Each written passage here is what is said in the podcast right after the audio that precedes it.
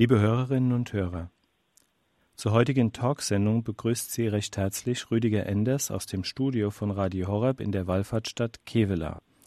Schön, dass Sie wieder eingeschaltet haben. Es ist mir eine Freude, Ihnen unsere gastgebende Pfarrei der Woche vorstellen zu dürfen. Radio Horeb ist zu Gast im Pastoralraum Heppenheim an der Bergstraße.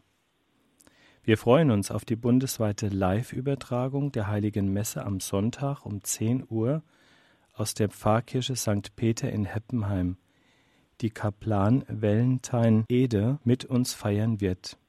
Gleichzeitig laden wir Sie ein, liebe Hörerinnen und Hörer, mit uns vor Ort zu feiern oder an den Radiogeräten dabei zu sein. Wir wollen die gastgebende Pfarrei kennenlernen und ich bin heute dazu mit dem leitenden Pfarrer Thomas Meurer telefonisch verbunden. Seien Sie herzlich gegrüßt, Herr Pfarrer Meurer. Ja, Gruß auch von mir. Sie, danke. Ich möchte Sie zunächst bitten, sich unseren Hörerinnen und Hörern kurz vorzustellen. Woher kommen Sie gebürtig und welche Wege führten Sie nach Heppenheim? Ja, ich bin gebürtiger Rheinländer. Ich komme aus Hilden bei Düsseldorf habe da die ersten sieben Lebensjahre verbracht. Bin ich, dann bin ich aufgewachsen in der Wetterau in Oberwölstadt. Das gehört zum Bistum Mainz und deswegen habe ich auch nach dem Abitur in Bad Nauheim auf der Leoba-Schule äh, in Mainz äh, Theologie studiert, bin da ins Priesterseminar eingetreten, äh, zwei Semester in Innsbruck dann auch gewesen. Die Priesterweihe war 1988. Ich war Kaplan in Darmstadt-Eberstadt und in Worms dann war ich drei Jahre bei Bischof Lehmann, äh, Assistent und Bischofskaplan. Von 1995 bis 2010 war ich dann Pfarrer in Darmstadt, einer Innenstadtgemeinde St. Elisabeth. Und seit 2010 bin ich jetzt in Heppenheim, St. Peter. 2019 kam dann auch der Ortsteil Kirschhausen dazu. Wir sind zu Gast in Heppenheim. Heppenheim ist die Kreisstadt des südhessischen Kreises Bergstraße und liegt an der Bergstraße am Rande des Odenwalds. Erstmals schriftlich erwähnt wurde der Ort im Jahre 755. Das Stadtrecht erhielt Heppenheim 1318. Heppenheim liegt an der Landesgrenze zu Baden-Württemberg. Das Stadtgebiet selbst befindet sich innerhalb des Schlossbergs mit der mittelalterlichen Starkenburg. Charakteristisch für das Stadtbild ist neben der Burg auch St. Peter, der Dom an der Bergstraße. So die volkstümliche Bezeichnung der großen 1904 geweihten katholischen Kirche, die kein Bischofssitz ist. Bergstraße ist sowohl die Bezeichnung der von Darmstadt nach Heidelberg vom Westrand des Odenwaldes bzw. Ostrand der Rheinebene verlaufenden Straße als auch der Landschaft in der näheren Umgebung. Letztere zeichnet sich durch ein außerordentlich mildes und sonniges Klima und besonders frühe Baumblüten aus. Heppenheim hat den Zweiten Weltkrieg mit geringen Schäden überlebt, relativ unversehrt. Die Starkenburg, von der ich eben sprach, wurde im Jahre 1065 zum Schutz des Klosters Lorsch errichtet und in einer wechselvollen Geschichte des Klosters bot die Burg stets Zuflucht und Schutz. 1765 zerfiel die Burg, für einige Jahre wurde später teilweise wieder errichtet, heute ist darin eine Jugendherberge mit 121 Betten und eine Gaststätte. Und dann sollte noch erwähnt werden, der Kurmainzer Amtshof, der Gebäudekomplex entstand 1369 er ist äh, Schauplatz feierlicher Staatsakte schon in der Vergangenheit gewesen. Zu dem Gebäude gehört eine einbezogene Wehrmauer und heute sitzt darin eine Winzergenossenschaft. Der Hof des Kurmainzer Amtshofes, wie er heißt, ist Schauplatz der jährlich im Sommer stattfindenden Heppenheimer Festspiele. Das soweit zur Geschichte der Stadt Heppenheim. Herr Pfarrer Meurer, gibt es in Heppenheim auch Menschen, die besonders erwähnt werden sollten? Ja, wenn man äh, auf die Geschichte schaut, dann sind natürlich gerade für uns äh, in der katholischen Kirche äh, ist eine Frau, eine Heilige äh, bedeutsam, eine Heilige aus Heppenheim. Wir haben noch, sie noch nicht so lange, 2012 wurde sie von Papst Benedikt äh, heilig gesprochen. Äh, Barbara Koop, so hieß sie mit bürgerlichem Namen, äh, da sie mit ihrer Familie als Kind in die USA ausgewandert ist, hat sie ihren Namen später amerikanisiert.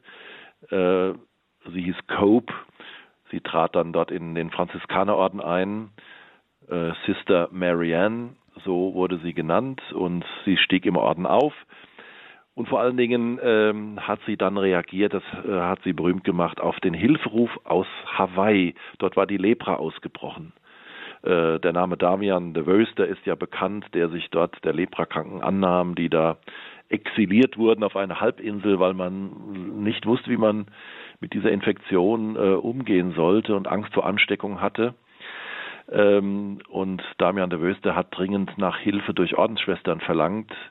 Äh, aber niemand reagiert. Also 50 Ordensgemeinschaften wurden angeschrieben und nur eine einzige hat positiv geantwortet und das war äh, Marianne Cope, die mittlerweile zur Generaloberin aufgestiegen war.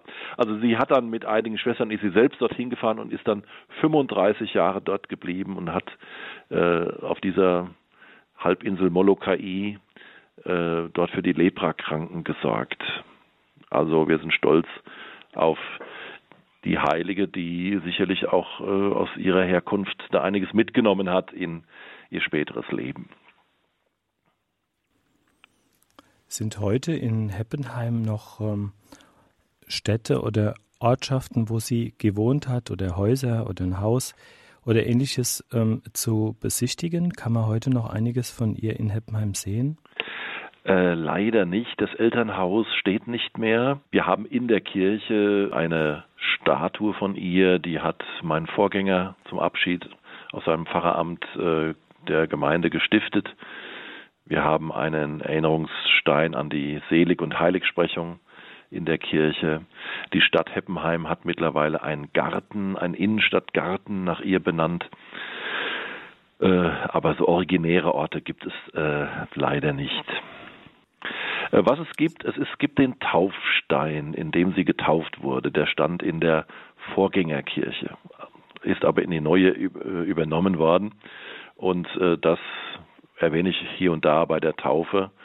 Ähm, habe ich gesagt, was ist durch eine Taufe alles möglich? Ne? Was, welche Power, welche Kraft steckt äh, in diesem Sakrament auch? Ne?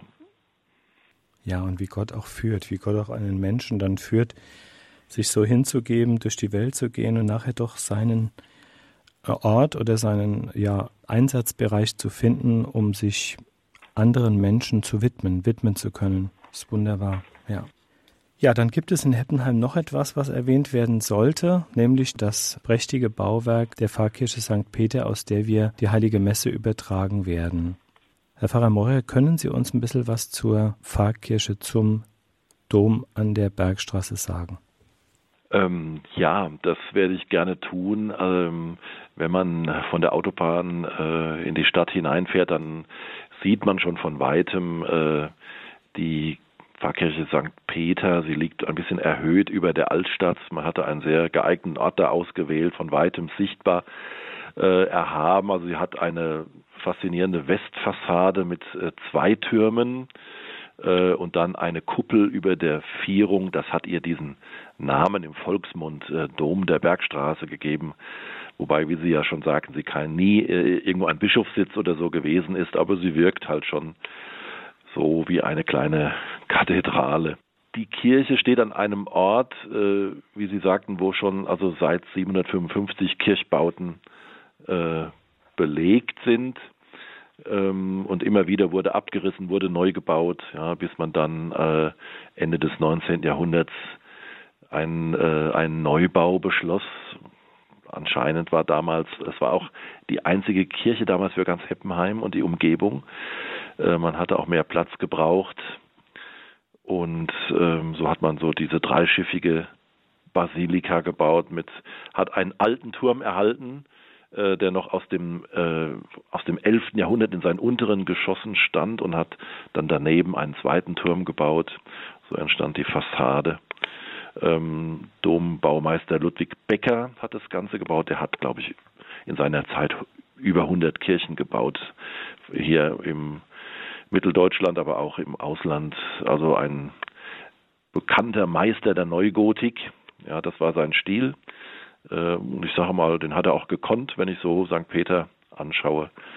Ähm, ja, also es ist eine Kirche, die wirkt älter als sie ist. Sie ist tatsächlich am 1. August 1904 eingeweiht worden, hat aber hier und da äh, Spuren oder auch Elemente, die älter sind.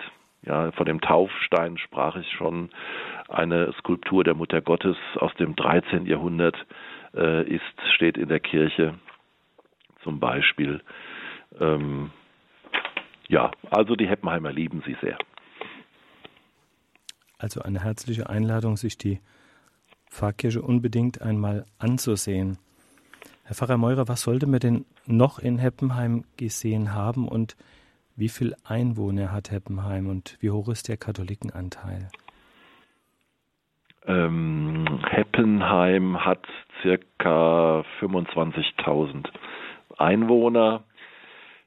Ähm, der Katholikenanteil heute dürfte ungefähr die Hälfte sein, ne? 12.000, 13.000 mhm. äh, Katholiken. Äh, es ist eigentlich von der Geschichte her schon eher katholisch geprägt, äh, dieser Teil der Bergstraße aber ähm, natürlich durch verschiedene Einflüsse, auch Bevölkerungswanderungen, ähm, aber auch durch die Säkularisierung, ja, äh, hat sich natürlich der der Anteil jetzt auch der Katholiken da äh, verkleinert, also aber immerhin 50 Prozent der Bevölkerung dürften katholisch sein.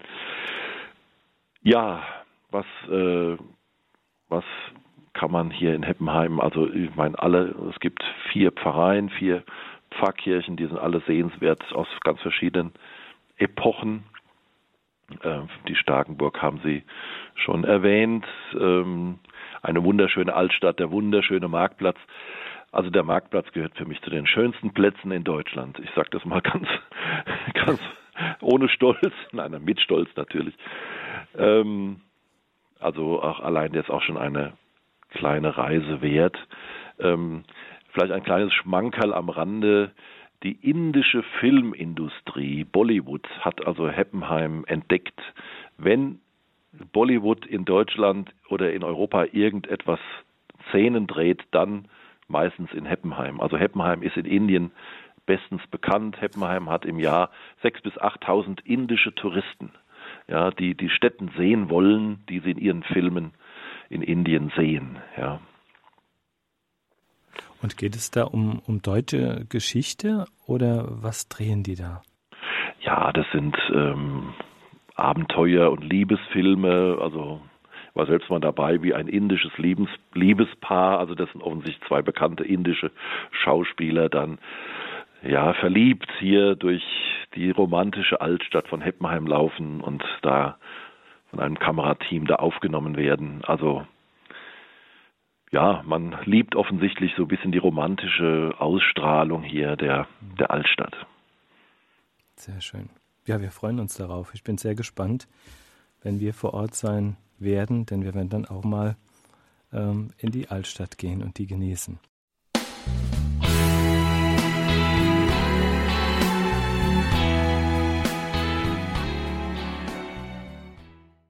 Liebe Hörerinnen und Hörer, Sie haben eingeschaltet bei Radio Horror heute zur Talksendung im Rahmen der Pfarrei der Woche. Wir sind zu Gast im Pastoralraum Heppenheim und übertragen am Sonntag aus der Pfarrkirche St. Peter in Heppenheim an der Bergstraße um 10 Uhr den Gottesdienst, den Kaplan Valentine Ede mit uns feiern wird. Sie sind herzlich eingeladen zur Teilnahme oder vor Ort oder an den Radiogeräten. Herr Pfarrer Meurer, Sie sind ähm, leitender Pfarrer des Pastoralraumes in Heppenheim, wo wir zu Gast sind. Ich würde Sie bitten, uns diesen Pastoralraum vorzustellen. Wann und wie ist er entstanden und wie ist er strukturiert? Ja, der Pastoralraum Heppenheim äh, ist jetzt noch gar nicht so alt. Es ist ein halbes Jahr alt. Im Zuge des äh, Strukturwandelprozesses im Bistum Mainz, der sogenannte pastorale Weg, sind 46 Pastoralräume im Bistum Mainz entstanden. Äh, Zusammenschlüsse von äh, Pfarreien, die momentan noch alle selbstständig sind, aber dann auf eine Gründung einer größeren Einheit, einer größeren Pfarrei zulaufen. Ähm, und so sind die bisher vier äh, Pfarreien in Heppenheim äh, zu einem Pastoralraum jetzt geworden und laufen äh, auf ja, die Gründung dieser neuen Pfarrei zu. Wir haben da mal den 1.1.2025 angepeilt. Es sind zwei Innenstadtpfarreien, äh, St. Peter, die Altstadt, die neuere Weststadt, äh, da heißt die Kirche Erscheinung des Herrn. Dann gibt es eine Pfarrei in Kirschhausen, dazu gehört auch Walderlenbach, da geht es so ein bisschen schon in den Odenwald hinein, St. Bartholomäus. Und dann im Ortsteil Hambach gibt es eine Kirche St. Michael, also, also eine Pfarrei. Ja. Ähm, Pfarrei neuen Stils gedacht als Netzwerk von Gemeinden, das sind die bisherigen Pfarreien und weiteren Kirchorten. Zum Beispiel haben wir hier ein Kloster der Vinzentinerinnen im, in Heppenheim. Das wäre so ein klassischer Kirchort, der auch in dieses Netzwerk dann reingehört. Ja. Soweit vielleicht mal zu der Struktur. Wie reagieren denn die Gläubigen auf die Entstehung größerer Räume, die ja unabdingbar sind in der heutigen Zeit? Wir ähm, sind schon seit längerer Zeit äh, sind wir auf diesem Weg, nicht erst seit einem halben Jahr. Vorher, die Namen ändern sich ja. Vorher waren wir Vereinverbund, ähm, aber haben immer schon sehr stark auf dieser Ebene Heppenheim auch äh, die Zusammenarbeit entwickelt. Ähm, dann gingen auch zwei Pfarrer, einer ging in Ruhestand, der andere Pfarrer starb äh, an Corona übrigens. Äh, da kam natürlich jetzt äh, keine Nachfolger mehr. Ähm, wir haben deswegen auch Gottesdienstpläne umstellen müssen. Ähm, also die die Heppenheimer, sage ich mal, haben das äh, sehr äh, äh, gut angenommen, ja, mit großem Verständnis. Also natürlich es gibt auch ein Bedauern, das ist ja auch verständlich, ja, aber mhm. die Einsicht ist schon da, dass ähm, und teilweise aber auch ähm, äh, schon die Anerkennung, dass wir uns bemühen, äh, doch auch eine, eine gewisse, nicht alles zentralisieren, sondern auch das vor Ort ein gewisses Angebot zu erhalten. Auch wenn es vielleicht jetzt nicht mehr das Angebot ist, wie es früher war. Ja. Es kann ja auch dazu führen, positiv gesprochen, dass der Einzelne sich mal überlegt, wo und wie kann er sich vielleicht stärker mit einbinden, kann vielleicht auch bestimmte Dienste mal übernehmen, wie für einen Besuchsdienst. Wir hatten das in Mainz, als ich dort noch wohnte, haben wir auch Meierndachten gehalten oder Kreuzmischmeditation als Laien in der Pfarrei, in der ich unterwegs war, im Wechsel mit den dortigen Priestern. Das wurde eigentlich sehr gut angenommen. Also von daher kann das ja auch eine Chance sein, ähm, mehr in die Mitarbeit dort zu gehen, wo es Laien möglich ist. Auf jeden Fall. Ja. ja. Wie viele Mitarbeiter sind denn in der Seelsorge, Herr Pfarrer Meurer, mit Ihnen im Dienst und wie ist so die Zusammenarbeit strukturiert? Also wir sind jetzt äh, in Heppenheim momentan sechs äh, Hauptamtliche, wie man so schön sagt, in der Pastoral. Also es sind zwei Pfarrer, zwei Gemeindereferentinnen, der Kaplan, Ede und eine Gemeindereferentin in Ausbildung. Also das im, es gibt so auch ein erweitertes Team. Wir haben in Heppenheim äh, das Kreiskrankenhaus, wir haben hier auch eine psychiatrische Klinik, jeweils auch mit einer Seelsorgerin oder einem Seelsorger, einem äh, Klinikpfarrer und einer Pastoralreferentin, ähm, die zum erweiterten Team dazugehören, also ab und zu auch teilnehmen an unseren Dienstgesprächen. Wir treffen uns wöchentlich zum Dienstgespräch. Ähm, das ist, glaube ich, auch äh, also pfarreiübergreifend. Ähm, Und alle Hauptamtlichen haben, das war uns auch wichtig, ein Dekret für alle vier Pfarreien. Also wir betrachten uns als Team für alle vier Pfarreien, für den ganzen Pastoralraum. Mhm. Wie stellt man sich denn einen Tagesablauf vor, Ihren Tagesablauf jetzt als leitenden Pfarrer? Jo, also so einen klassischen Modell-Tagesablauf gibt es äh, nicht. Da ist jeder Tag äh, irgendwo anders. Ähm, ja, ich bin natürlich bin ich zum einen Pfarrer und auch Seelsorger. Das heißt, äh, ich feiere Gottesdienste, ich äh, predige, ich feiere die Sakramente, bereite sie auch vor durch Einzelgespräche. Äh, es gibt viele Beerdigungen in hier im Pastoralraum, dann Gespräche, Besuche. Ähm, natürlich auch die Verwaltungsaufgaben, die auch ein jeder Pfarrer hat. Ja, ähm, und dann als leitender Pfarrer, ähm, da ist es meine Verantwortung und Aufgabe, zusammen mit den anderen im Team und auch den äh, Mitgliedern in den Räten, äh, ja diesen diesen Prozess des Zusammenwachsens äh, weiter äh, voranzutreiben und die Kooperation zu entwickeln. Ähm, ja, da gibt es jetzt die sogenannte Pastoralraumkonferenz und einzelne Arbeitsgruppen, die sich einzelnen Sparten äh, äh, da in diesem Prozess widmen, entweder pastorale Art, da geht es um das Thema Gottesdienst, Katechese, Sozialpastoral, aber auch äh, die Frage, ja, die vielen Gebäude, die wir haben und nicht halten können, ja, wir müssen sie reduzieren, aber wie und wo? Ähm, genauso wie äh, die Verwaltungsstruktur. Wir werden nicht mehr vier Fahrbüros demnächst unterhalten können. Wir werden vielleicht ein zentrales Fahrbüro einrichten und außen stellen und das will aber auch organisiert und geplant werden. Also das sind so auch viele Sitzungen im Moment, ja, äh, die so ein bisschen die zukünftigen Strukturen in den Blick nehmen. Hm.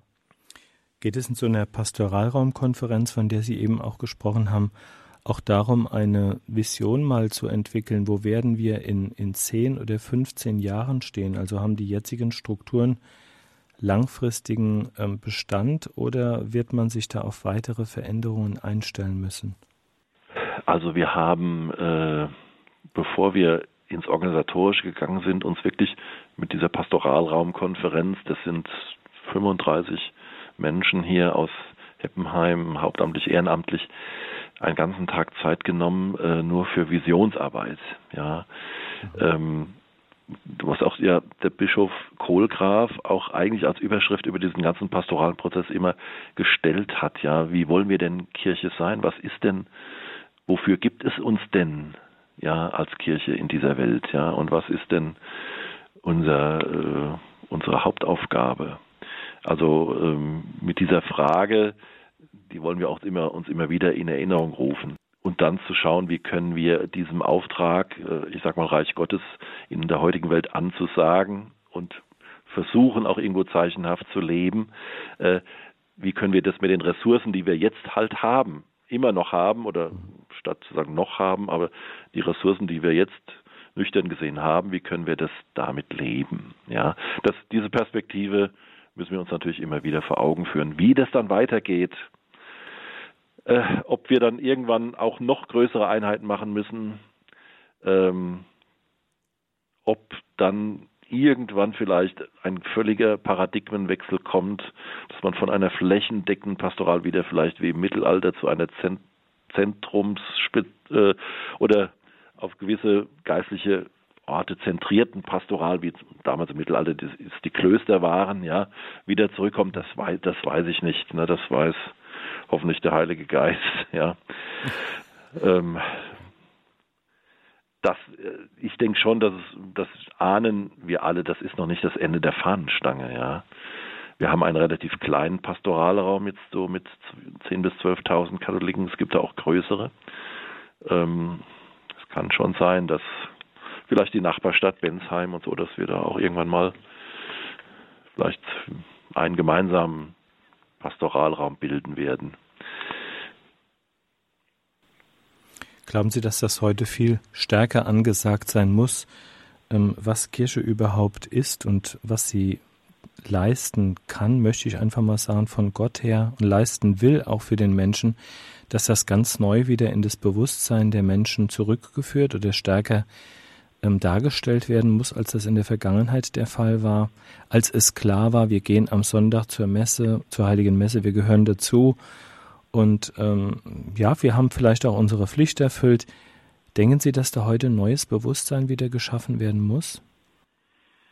Ja, das denke ich schon. Ja, das, das äh, muss wieder weiter wachsen. Das Zweite Vatikanische Konzil hat es ja angestoßen. Ja, wenn äh, da die Kirche als äh, Zeichen und Werkzeug der Communio, der Einheit, der Verbindung Gottes und der Menschen äh, genannt wird, ja, dann ist das die Sendung ähm, der Kirche. Ja, wie können wir diese diese, dieses neue Zugehen Gottes auf die Menschen, wie können wir das zeichenhaft leben, wie können wir das in Zeichen anderen vermitteln, ja. Ähm, Zeichen setzen für das Reich Gottes, dass äh, wir können das Reich Gottes nicht schaffen. Zum Glück brauchen wir es nicht, ja, das macht Gott mhm. selbst. Aber wir, wir sollen, glaube ich, Zeichen setzen äh, dafür. Ähm, der Theologe, nein, das wer war es? Der Altbischof Kamphaus hat mal eine schöne äh, Unterscheidung gebracht. Wir müssen, wir müssen die Erlösung des Reich Gottes nicht herstellen, aber wir dürfen es darstellen. Ja. Mhm. Ähm, und das entlastet, das entlastet. Aber trotzdem müssen wir uns diese Aufgabe immer wieder vergewissern, ja. Glauben Sie, man braucht in der Zukunft auch ähm, vielleicht speziellere Angebote wieder, die diesen Glauben vertiefen, den Menschen näher bringen können? In den Gemeinden oder denken Sie, dass Medien wie das Internet oder auch Radio- und Fernsehsender christlicher Art, dass die das leisten können und leisten werden, dass es bis in eine Gemeinde hineinstrahlt? Mhm. Ähm, ja, also ich denke schon, äh, dass, dass es auf allen Schienen da ähm, mhm. etwas braucht. Ne? Sie fragen mich natürlich, ich bin so ein bisschen so ein Dinosaurier. Ich bin, ich bezeichne mich oft als modernen Analphabeten, weil ich äh, ich kann gerade so den Computer bedienen, ja. Äh, ich habe, äh, ich kann mit einem Messenger-Dienst arbeiten, aber ich bin nicht in den sozialen Medien unterwegs, ja. Ähm, ich bin da wenig bewandert, aber lasse mir sagen, das ist die Welt, wo junge Leute heute leben, ja. Mhm. Äh, die leben oftmals online, ja, und im ja. Und, und, tauschen sich aus über Instagram und, und Facebook ja nicht mehr so, habe ich mir sagen lassen. Ähm, das sind für mich alles böhmische Dörfer, ja. Also ich sehe aber trotzdem, äh, wir haben ja auch zum Glück junge Mitarbeiter, die sich da gut auskennen. Ähm, das sind gute Wege. Und trotzdem denke ich auch natürlich die persönliche Begegnung und irgendwie die Möglichkeit, ähm, ja, da, da sind wir immer wieder dran, aber haben uns noch nicht so richtig jetzt einen Ansatz gefunden, äh, so eine Art Glaubensgespräch für Erwachsene. Ja, es gibt viele Suchende. Wo, wo finden Menschen, die suchen? Auch einen Raum, wo sie mal ihre Fragen stellen können, ja, wo, wo sie mal ins Gespräch kommen können. Ähm, ja, das, das sind äh, das sind ähm, ja vielleicht aber auch auch Leute, die Jahr und Tag schon in den Gottesdienst gehen und äh, einfach mal das Bedürfnis haben, äh, das noch tiefer verstehen zu wollen. Ja, mhm. ähm, das äh, da haben wir noch zu wenig, glaube ich, an, an an Möglichkeiten. Ja.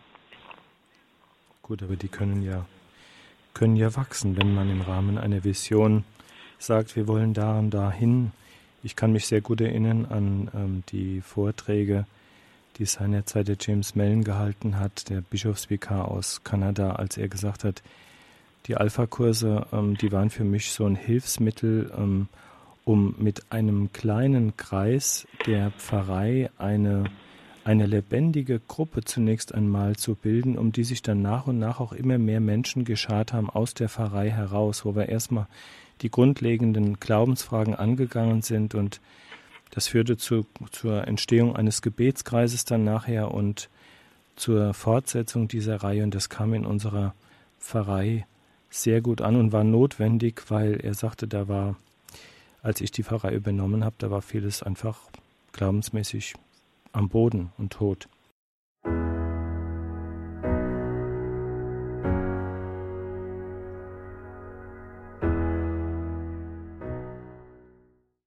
Schön, dass Sie eingeschaltet haben. Sie hören heute den Talk zur Pfarrei der Woche aus dem Pastoralraum Heppenheim, wo wir am Sonntag um 10 Uhr die, den Gottesdienst übertragen aus der Pfarrkirche St. Peter in Heppenheim an der Bergstraße. Sie sind herzlich eingeladen zur Mitfeier vor Ort oder an den Radiogeräten. Und mein Gesprächspartner ist der leitende Pfarrer Thomas Meurer. Herr Pfarrer Meurer, Kaplan Valentin Ede aus ähm, Nigeria feiert mit uns die heilige Messe. Er ist Mitarbeiter ihres Teams, wohl im Rahmen eines Austauschs, so nehme ich es an.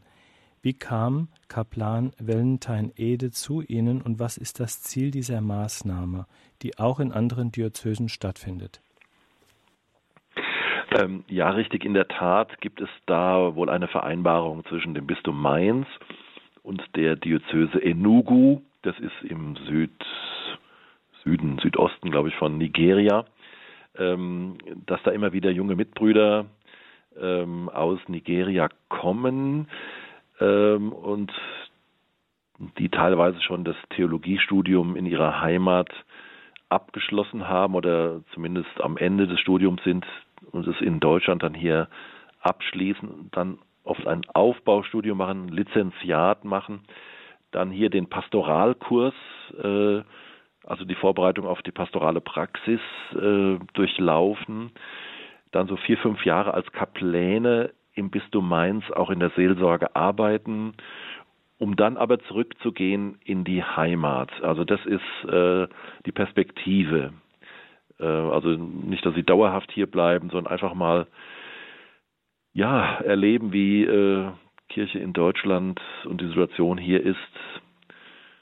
Ähm, ja, und dann aber auch wieder zurückgehen in ihr Heimatbistum. Und so ist auch Kaplan Ede äh, zu uns gekommen. Äh, er hat zunächst in Mainz-Hechtsheim äh, eine Zeit der Ausbildung, äh, den Pastoralkurs durchlaufen, ähm, ist dann in dieser Zeit zum Diakon und zum Priester geweiht worden, kam dann als junger Priester zu uns. Ja, und ist jetzt anderthalb Jahre äh, bei uns in Heppenheim. Ähm, ich kann sagen, er ist ein, ein herzlicher, offener, ein fröhlicher Mensch. Ich erlebe ihn sehr natürlich und sehr nahbar. Kein Wunder, dass also ihm die Herzen hier im Nu zugeflogen sind. Ja, Schön. es es ist äh, auch ja, es ist äh, was Gegenseitiges. Ne? Also was ist das Ziel? Also natürlich erlebt äh, ein afrikanischer äh, Priester ja Kirche in wie Kirche in Europa, zumal in Deutschland hier funktioniert, wie hier Glaube gelebt wird. Äh, aber wir bekommen natürlich auch durch ihn mit, äh, wie es so aus in seiner Tradition es ist, ist derselbe Glaube und doch gibt es natürlich die unterschiedlichen Formen und Mentalitäten, wie Glaube gelebt wird. Also mir war es nicht so bewusst, das weiß ich jetzt, wie zum Beispiel ähm, Gesang, vor allen Dingen Tanz. Also die. Körper bewegen, Körper, ja, sich im Körper da, sich im Körper beheimatet zu fühlen und den seine Freude, seine Stimmung auch durch den Körper zum Ausdruck zu bringen, das gehört unverzichtbar zur Kultur in Afrika dazu. Ja, Mhm. Ähm, also Kaplan Ede sagte mir, äh, also er tanzt gerne, ja, äh, und äh, ja. im Priesterseminar gibt es eine Tanzgruppe, also jetzt kein Tanzkurs, aber es ist eine, eine Tanzgruppe, die einfach diese Tradition äh, des Landes pflegt, ja. Die, die Freude zu leben, die Freude mit dem Tanz auszuleben. Wunderbar, schön. Ja, ich habe das auch schon einige Mal im Internet gesehen, dann Menschen in der in einem Gottesdienst, die die Arme oben haben, die die Hüften schwingen, tanzen, sich an Gott freuen. Also sehr, sehr bewegend, wirklich schön. Ja. Das heißt, diese Kooperation ist auch ähm, für Sie sehr befruchtend. Wie viele Jahre wird denn Kaplan Valentine Ede bei Ihnen sein? Und äh, gibt es irgendein besonderes Ausbildungsziel, was er erreichen soll in Ihrem Pastoralraum in Heppenheim? Ähm, also üblicherweise sind es äh, erstmal diese zwei Jahre Kaplanszeit. Eine mögliche Verlängerung, das ist dann die Sache der Ausbildungsleitung. Ähm, wir gehen jetzt erstmal von zwei Jahren aus. Ähm, ja, er leitet zum Beispiel den, den Firmenkurs. Ne? Er ist äh, als junger Mensch, 33 Jahre ist er alt, das darf ich hier verraten, ähm, ist er natürlich auch für die Jugendarbeit äh, der Ansprechpartner. Ähm, ja, hat natürlich, denke ich, hier ähm, mit, mit Jugendlichen zu tun, die vielleicht anders, als er es aus der Heimat kennt, äh, von woanders her starten, ja, vielleicht äh, einen größeren Anmarschweg brauchen, um, um zu den Themen und so weiter zu kommen, aber trotzdem auch junge Leute, die wie überall auf der Welt auch dieselbe Sehnsucht im Herzen tragen, ja. Sehr schön, ja. Ich dürfte ihn ja in Mainz auch schon mal kennenlernen und haben auch als ein sehr nahe am Menschen, ja, und auch als einen verständnisvollen Menschen erleben dürfen. Also wir freuen uns auf die Gottesdienstübertragung am kommenden Sonntag. Also er wird da nicht, äh, ich meine, das ist ein Radiogottesdienst, aber er wird jetzt da nicht tanzen, ja. Vielleicht nach dem Gottesdienst. Er, er, beherrscht, er beherrscht schon auch die, äh, die Liturgie, natürlich, wie sie ja. hier äh, bei uns gefeiert wird, aber er gibt ihr natürlich auch so seinen persönlichen Akzent, ja. Schön. Ja, wir freuen uns darauf. Kommen wir zu den Angeboten des Pastoralraums Heppenheim. Ähm, ich hatte vorher schon einmal auf der Homepage nachgeschaut und habe gesehen, dass am ersten Freitag eines Monats Rosenkranz und eucharistische Anbetung angenommen äh, bzw. angeboten wird. Wie wird das denn angenommen? Ja, man muss sagen, offen und ehrlich, dass es eher eine kleine Gruppe ist, die sich da zu versammelt. Ja. Ähm, ja, es ist so, wie es ist. Ja, ähm, es gibt gewisse Entwicklungen, die ich da beobachte, auch zum Beispiel die, die Werktagsmessen, die, die auch sehr zurückgehen im Besuch. Ja, ähm, ja, das Angebot ist da, aber es wird jetzt nicht mhm. so intensiv genutzt. Ja. Glauben Sie denn, dass es heute in einer säkularen Welt ähm, eine Hinführung wieder braucht zu meditativem Gebet oder überhaupt zum Gebet? Ähm, das glaube ich schon. Ja, das äh, ist, äh,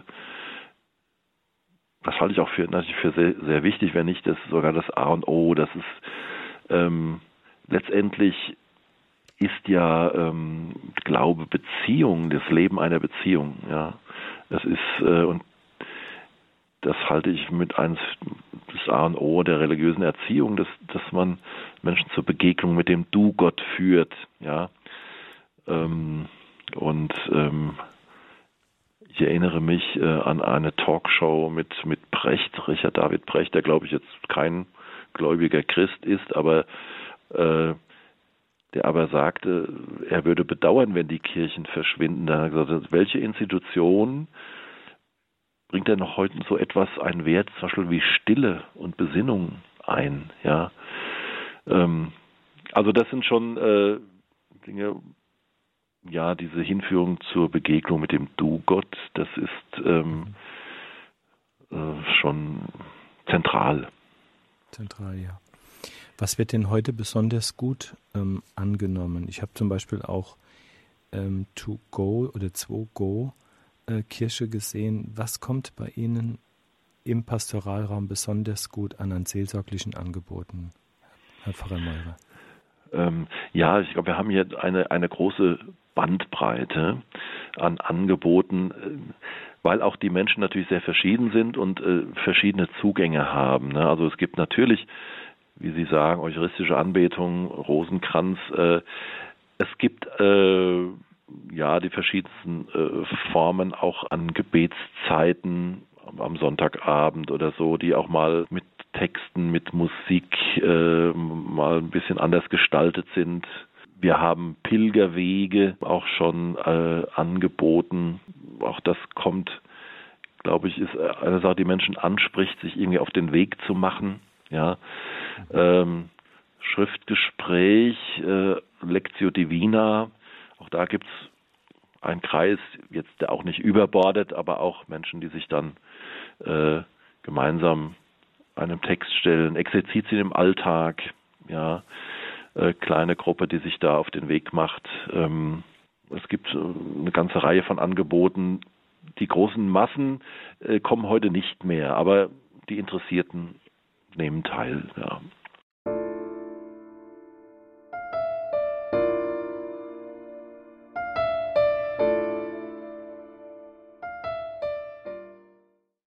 Zur heutigen Talksendung ist Radio Horeb zu Gast im Pastoralraum Heppenheim. Mein Gesprächspartner ist der leitende Pfarrer Thomas Meurer, mit dem ich momentan verbunden bin und wir freuen uns auf die bundesweite Live-Übertragung der Heiligen Messe am Sonntag um 10 Uhr aus der Pfarrkirche St. Peter in Heppenheim und laden Sie herzlich zur Teilnahme vor Ort oder an den Radiogeräten ein.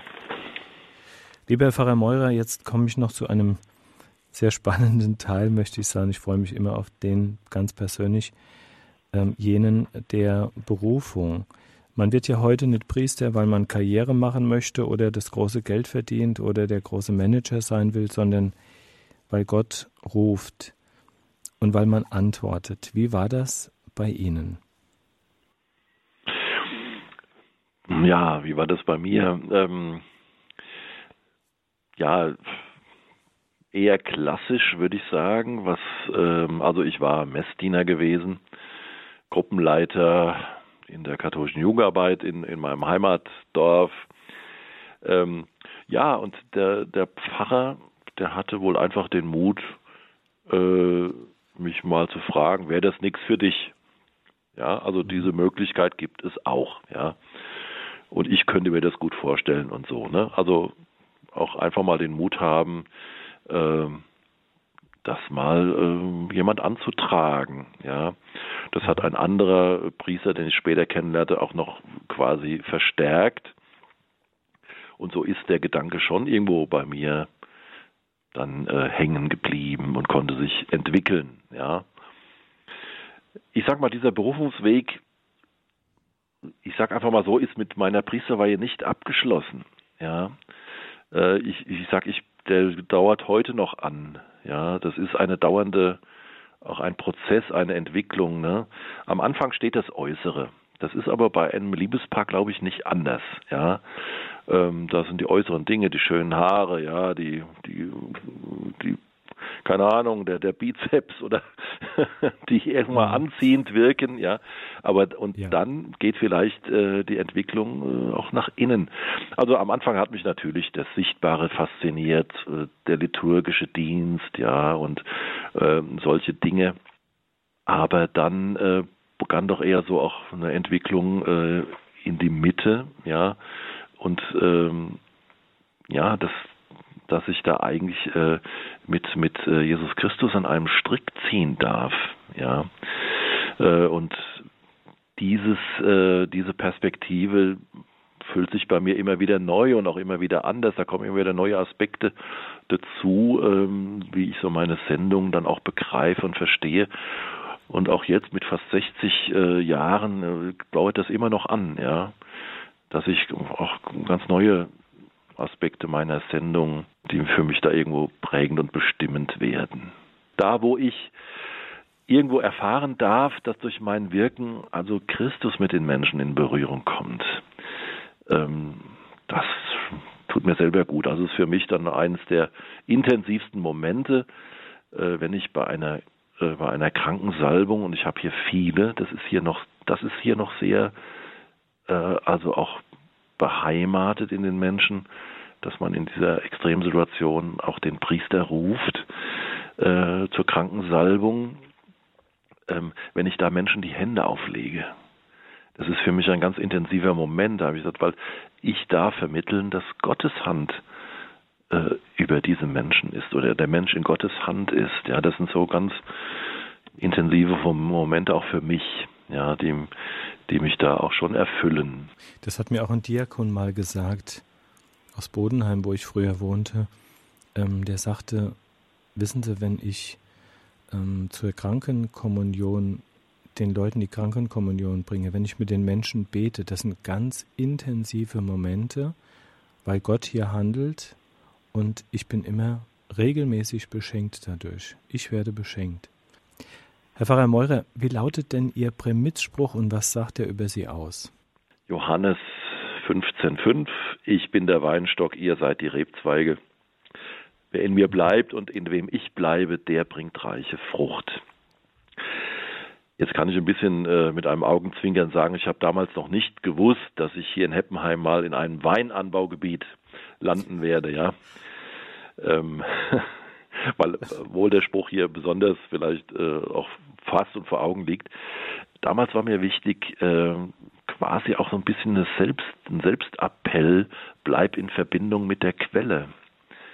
Ja, wenn, wenn diese Verbindung nicht da ist, dann zu dieser klaren Quelle, dann kommen die trüben Quellen, ja, wie äh, Erfolg haben wollen oder äh, von den anderen von ein gutes Urteil bekommen wollen oder einen Perfektionsdrang, aber das sind alles trübe Quellen, die letztlich ja auch nicht äh, erfrischen.